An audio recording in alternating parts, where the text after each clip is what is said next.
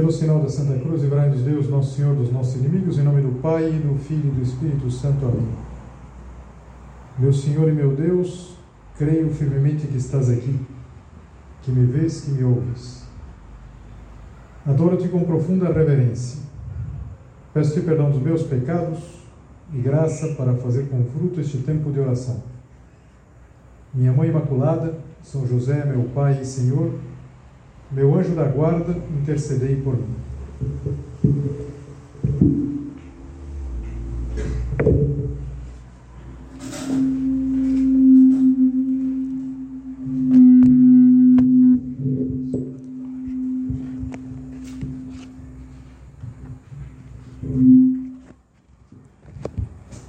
O escritor polonês Erich Sienkiewicz, que foi prêmio Nobel de literatura de 1905, ele escreveu um romance histórico. Romance histórico sempre tem uma base histórica e tem a imaginação do, do, do, do escritor. Ele imagina uma cena que poderia nos servir agora para começar a meditação. No livro dele mais famoso, que chama Covades, ele imagina um momento em que o imperador Nero vai passar e São Pedro está presente. O Nero, quando ele passava, ele passava com todas as suas uh, os seus bens e uma, um séquito. Por exemplo, quando ele se deslocava de uma cidade para outra, ele levava as obras de arte. Era uma, uma coisa chamativa. O povo ia ver. E, e ele imagina São Pedro presente. São Pedro tinha chegado não havia muito a Roma e estava contemplando a passagem. E ele imagina que os dois, por um momento muito breve, trocaram o olhar. Ele diz assim: os olhares dos dois homens cruzaram-se. Como pode acontecer? Está passando uma pessoa importante, a pessoa olha e alguém do público olha para ela. E nesse momento fugaz, encontraram-se face a face os dois senhores do universo um que ia apagar-se como um sonho sangrento. O outro, esse ancião coberto de rudilã, que tomaria posse do mundo inteiro e daquela cidade pelos séculos dos séculos. No próximo domingo, nós vamos celebrar a festa de São Pedro, na verdade, São Pedro e São Paulo, que os dois morreram precisamente sob o imperador Nero. E essa ima imagem insisto, é, é um romance, um romance histórico, as cenas reais e cenas que são imaginadas, é, pode nos fazer pensar a diferença entre um e outro. De fato, não sei se se cruzaram, se é, houve esse encontro fugaz de olhares, mas eram os dois homens mais importantes da época. Um, esse pescador judeu, que era São Pedro, que estava começando a, a igreja, e o outro, o imperador, o imperador Nero. E, e naquele romance, o romance Covades, o autor, esse autor polonês, ele apresenta Pedro assistindo tudo aquilo e ele pensando, ou melhor, falando com Deus. Senhor, disse na sua alma, que poderia eu fazer face a esta cidade para onde me enviaste. A ela pertencem os mares e os continentes, os animais terrestres e as criaturas que povoam as águas, todos os outros reinos e cidades. Trinta legiões protegem-na. E eu, Senhor, não passo de um simples pescador das margens do lago. Que poderei fazer? Como poderei vencer o mal? Passaram os séculos e nós sabemos o que aconteceu aquilo que parecia eterno, poder do Império Romano, passou e a semente, aquela semente plantada por São Pedro, deu origem a essa árvore que resiste aos séculos. Tanto é assim que na cidade de Roma nós encontramos ruínas da época imperial e precisamente no local onde o apóstolo Pedro foi enterrado, ele foi crucificado, e depois enterrado onde hoje está a Basílica, a famosa Basílica de São Pedro. Se a gente volta àquela cena do livro, é, é como se se desse um desafio. Se encontraram face a face os dois senhores do universo. E por que prevaleceu contra toda a lógica Pedro? Quando eu fui preparar essa meditação, eu me lembrei de um artigo muito interessante, que até sugiro, pode ser algo para você preparar essa próxima festa de, de São Pedro. Está no site da obra e tem como lema Pedro no leme e Deus na barca. Veja, se fosse apenas Pedro no leme, não haveria como comparar os dois homens. Pedro e Nero, é muito desigual. Nero tinha uma, um poder inimaginável. Mas o que faz toda a diferença é que Deus está na barca. Essa comparação da igreja com a barca de Pedro, ela vem de uma passagem do Evangelho. São Marcos conta de uma certa ocasião em que eles levavam Jesus no barco. Vamos lembrar que os apóstolos, todos eles, eram pescadores, ou quase todos eles, e, e levavam ele num barco. Diz assim: Nisto surgiu uma grande tormenta e lançava as ondas dentro da barca, de modo que ela já se enchia de água. Jesus achava-se na polpa dormindo sobre um travesseiro. Impressionante isso, na verdade. Que, que, que sono, a gente poderia dizer, na verdade. Nosso Senhor está lá dormindo no meio de uma tempestade, uma tempestade tão grande que, como a gente vai ver, assustou os próprios homens acostumados a isso. Eles acordaram e disseram: Mestre, não te importa que pereçamos? E ele, despertando, repreendeu o vento e disse ao mar: Silêncio, cala-te. E cessou o vento e seguiu-se grande bonança. Ele disse-lhes: Como sois medrosos? Ainda não tendes fé? Aqueles homens que, num primeiro momento, respeitaram o descanso de Jesus, quando viram que as coisas estavam muito complicadas, mesmo para eles que eram pescadores experimentados, acordaram Jesus. E Jesus, acalmando a tempestade, ele ia exatamente dar essa certeza de que a segurança é estar ele na barca. Quantas vezes São Pedro não terá voltado a considerar essa cena, não é verdade? Não sei, quando começaram as dificuldades para a igreja que estava nascendo, quando começaram as perseguições aos cristãos. Por sinal, o título do livro, o Ovades, se refere a uma tradição de Roma, uma tradição que inclusive ela tem uma igreja que marca o local concreto, a igreja do Povades. Quem vai a Roma, uma das coisas que, que se impressiona é toda a estrutura viária, as estradas de Roma. E uma das estradas muito famosa, todo mundo alguma vez ouviu falar da Via Ápia, se a gente pega a Via Ápia, sai de Roma, sai das muralhas, anda menos de um quilômetro, a gente encontra uma igrejinha, uma igreja, não tão pequena, mas uma é, igreja, onde teria se dado um encontro especial, o um encontro do Covades. E qual a história? Quando recrudesceu a perseguição, o apóstolo Pedro ele foi eh, aconselhado pelos cristãos a sair de Roma. Por quê? Porque, afinal de contas, o Nero ia querer pegar a cabeça. Então, que ele saísse. E estava saindo. Estava saindo. Saindo por aquela, por aquela estrada, a Via Ápia.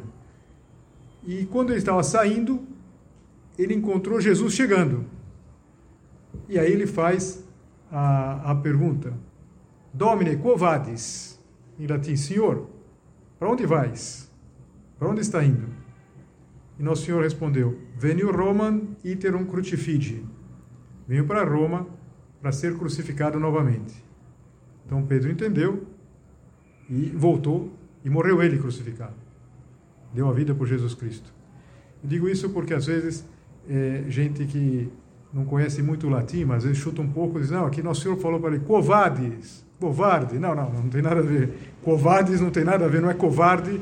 É covardes é a pergunta que é, São Pedro fez para Jesus, quando viu Jesus entrando em Roma. É, é uma tradição, é, é algo que se conta, evidentemente não está na Bíblia, mas que sempre se faz referência a isso. Por sinal, o, o livro a que eu me referia, que é um livro belíssimo, se quem gosta de ler vai gostar muito desse livro, que não gira tanto em torno deste evento, gira em torno da vida dos primeiros cristãos. E tem um filme, só que é um filme muito antigo, muito antigo. Para imaginar como é antigo esse filme, a Sofia Loren é uma mocinha. Então ela faz um papel lá de uma de uma escrava, ela, começo de carreira dela. Acho que o filme é do ano 51, alguma coisa assim. E mas interessante é entender o que que São Pedro é um homem é, determinado, um homem que é, está disposto a cumprir sua missão, mas que sente as dificuldades, mas que sempre vai ser, por assim dizer, bancado por nosso Senhor Jesus Cristo. Pedro no leme, Deus na barca. E na verdade, é, Jesus Cristo tinha anunciado: Tu és Pedro, e sobre esta pedra edificarei a minha igreja, as portas do inferno não vão prevalecer. Mesmo nos momentos em que parecia, ou pareceria, que iria prevalecer as forças do mal, nosso Senhor sempre saiu em defesa de Pedro, em defesa da igreja, em defesa da barca de Pedro. Às vezes se utiliza a expressão barca de Pedro para falar exatamente da igreja. Pois bem, o que isso nos diz respeito? Será que é simplesmente uma lembrança, é um conhecimento é, de alguma coisa lá de trás, mas que não faz tanta referência à nossa vida? Não sei. De uma maneira remota, tudo faz diferença. A guerra dos 100 anos faz diferença na nossa vida? Bom, mais ou menos, na verdade. A gente sabe, pode estudar, conhecer um pouquinho mais, gostar um pouco mais desses temas. Agora, quando a gente pensa nessa realidade que Pedro está no leme, Deus está na barca, significa alguma coisa que continua. Porque o Papa, seja ele quem for, sempre é o sucessor de Pedro. E como é importante que nós queiramos entender isso, que Pedro é o Papa. O Papa nós temos que olhar e sempre ver Pedro. Nesse artigo do, da obra, do site da obra, Pedro no Leme, Deus na Barca, se fala muito do amor que São José Maria tinha pelo Romano Pontífice, pelo Papa. E lá fazia uma referência, ele ia fazendo os diferentes papas da vida do São José Maria. São José Maria, quando ele era pequeno, o Papa era São Pio X. E, e ele tinha muita admiração, muito carinho sobretudo depois que ficou adulto, porque graças a, ao Papa São Pio X, ele pôde fazer mais cedo a primeira comunhão. Antigamente, antes desse Papa, se atrasava muito o momento das crianças fazerem a primeira comunhão. E esse Papa disse que não, que as crianças fizessem logo, assim que elas pudessem discernir de alguma maneira o que era a Eucaristia, que fizessem a primeira comunhão. Então esse foi, digamos assim, o primeiro Papa Ainda que eu fui fazer as contas lá, depois preciso verificar exatamente, mas quando São José Maria nasceu em 1902, o Papa ainda era Leão XIII, um Papa do século XIX, que passou do século XIX para o século XX. Quando São José Maria decidiu se tornar sacerdote, o Papa era Bento XV, não 16, né? 15. O Opus Dei nasceu no pontificado de Pio XI e recebeu a aprovação definitiva das mãos de Pio XII, que foi o primeiro Papa com quem São José Maria pôde se encontrar pessoalmente.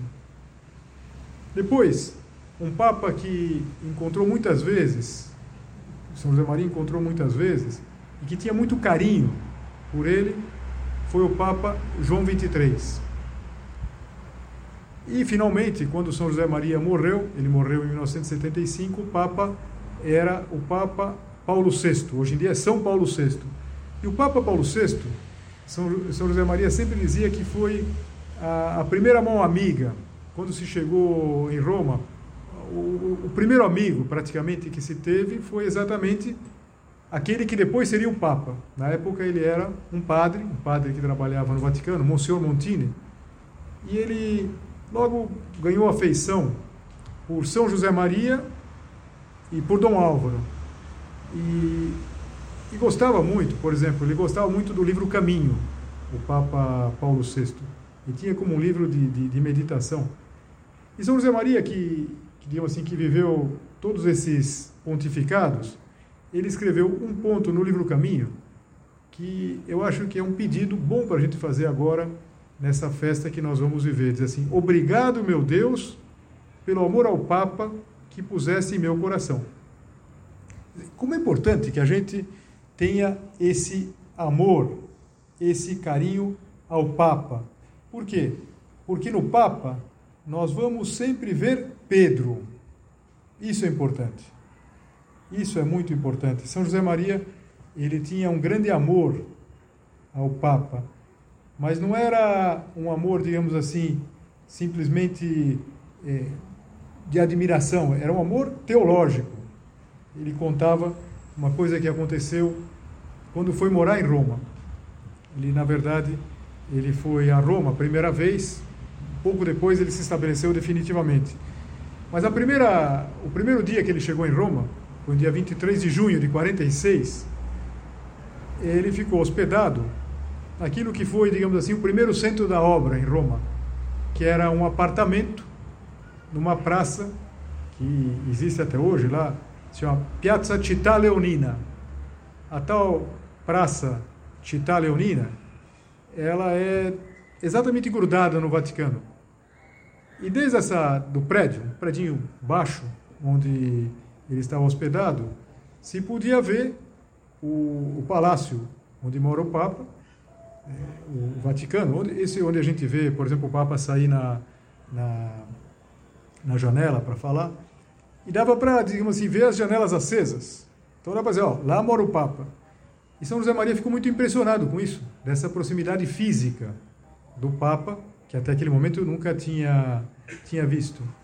E com toda a simplicidade ele contava que ele ficou rezando aquela noite. Ficou lá na sacada e virou a noite. Depois de uma viagem muito, muito intensa, uma viagem muito cansativa, porque ele não veio de avião. Na época, a, as comunicações estavam bem complicadas, porque tinha acabado a guerra, 46. Ele veio de, de navio, ele veio, ele morava em Madrid, foi até Barcelona. Em Barcelona, ele pegou um barco, um barco que fazia esse trecho de Barcelona até Gênova, que é uma cidade já da Itália. E depois, de carro, por umas estradas absolutamente detonadas pela guerra, ele chegou em Roma. Foi uma viagem longuíssima, com, com tudo que a gente pode imaginar, inclusive uma, uma tormenta na, na, na parte, na parte marítima. Mas ele mesmo assim ele ficou lá rezando. Por quê? Porque ele via Pedro. Via Pedro. Tem uma outra história que eu acho muito bonita, essa aconteceu eh, quando, quando ele fez essa, essa viagem, o Papa era o Papa Pio XII. Mas passaram os anos e uma vez ele foi recebido pelo Papa Paulo VI. E ele estava lá falando com o Papa Paulo VI.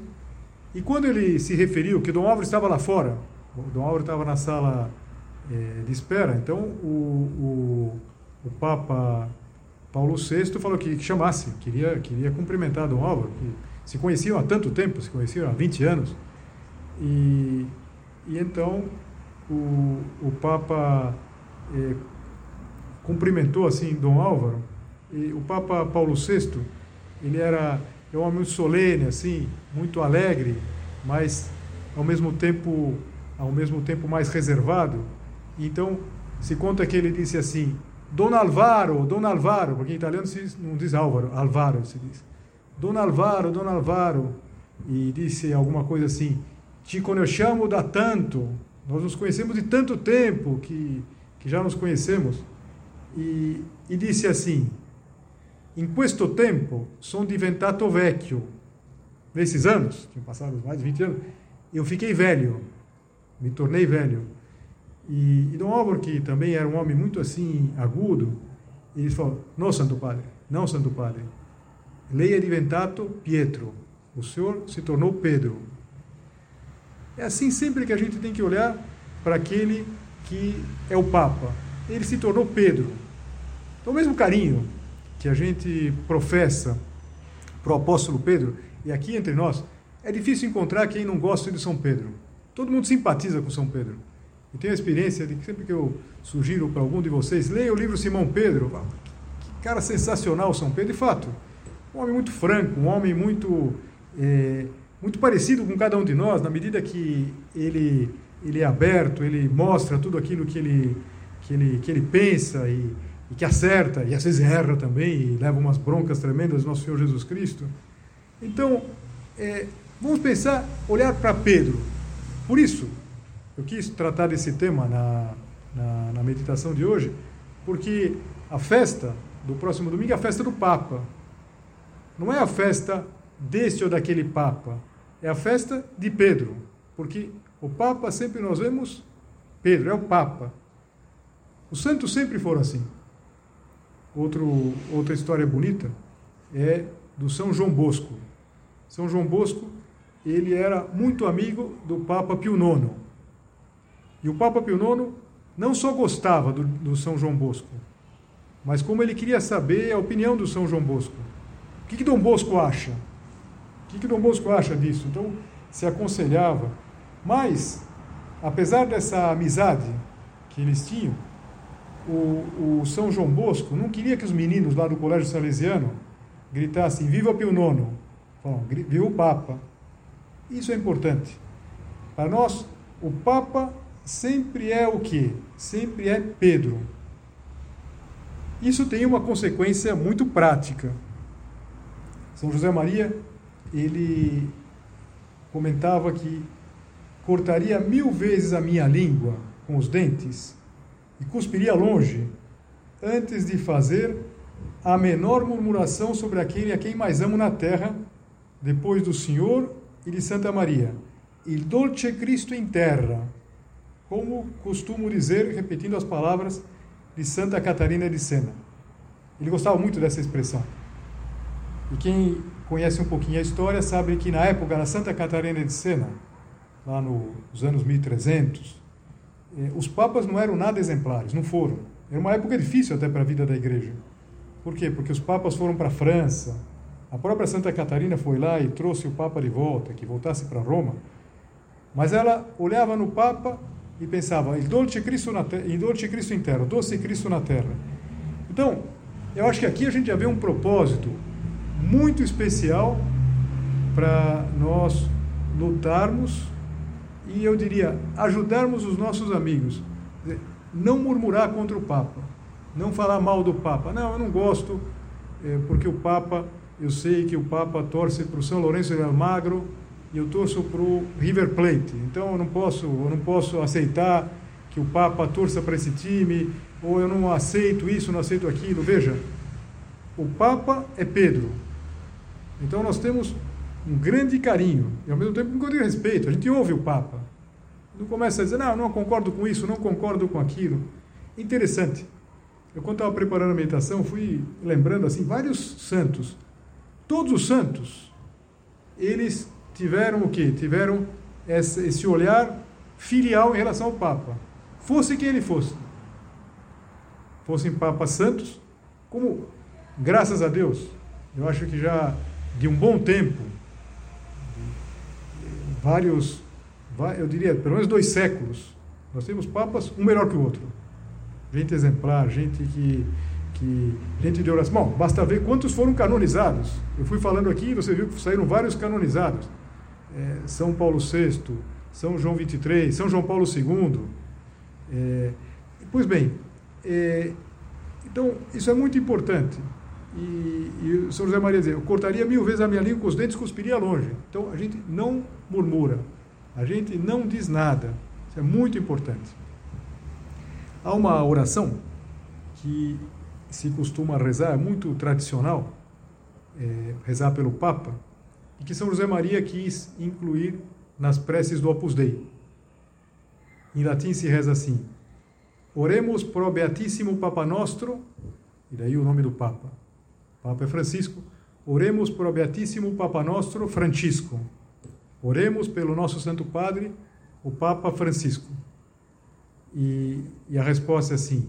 Na verdade, a resposta é tirada de um salmo. Dominus conserve teum, que o Senhor lhe conserve, et vivisce eum, e lhe dê a vida, et beatum facie teum in terra, e o faça santo na terra, et non trada teum in anima inimicorum eius, e não entregue na mão dos seus inimigos. Vamos pedir pelo, pelo Santo Padre. Todos nós temos acompanhado as notícias e a gente vê como o Papa ele está com a saúde bastante debilitada e continua lá é, cumprindo na medida que é possível a agenda e, e, tem esses compromissos, mas com bastante dificuldade. Então é, é um dever filial rezar pelo Papa. Então vamos tirar como um propósito o propósito de rezar pelo Papa sempre, todos os dias.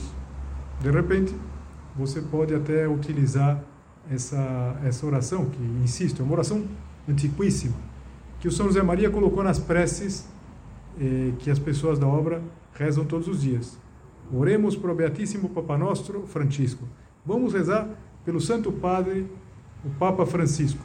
Rezar todos os dias, que o Senhor lhe dê a vida, que o Senhor faça santo, que não entregue na mão dos seus inimigos. A gente vê tantas, tantas insídias, na é verdade, e às vezes até dá muita tristeza é, reparar filhos que são ingratos, filhos que falam mal do Papa, por exemplo.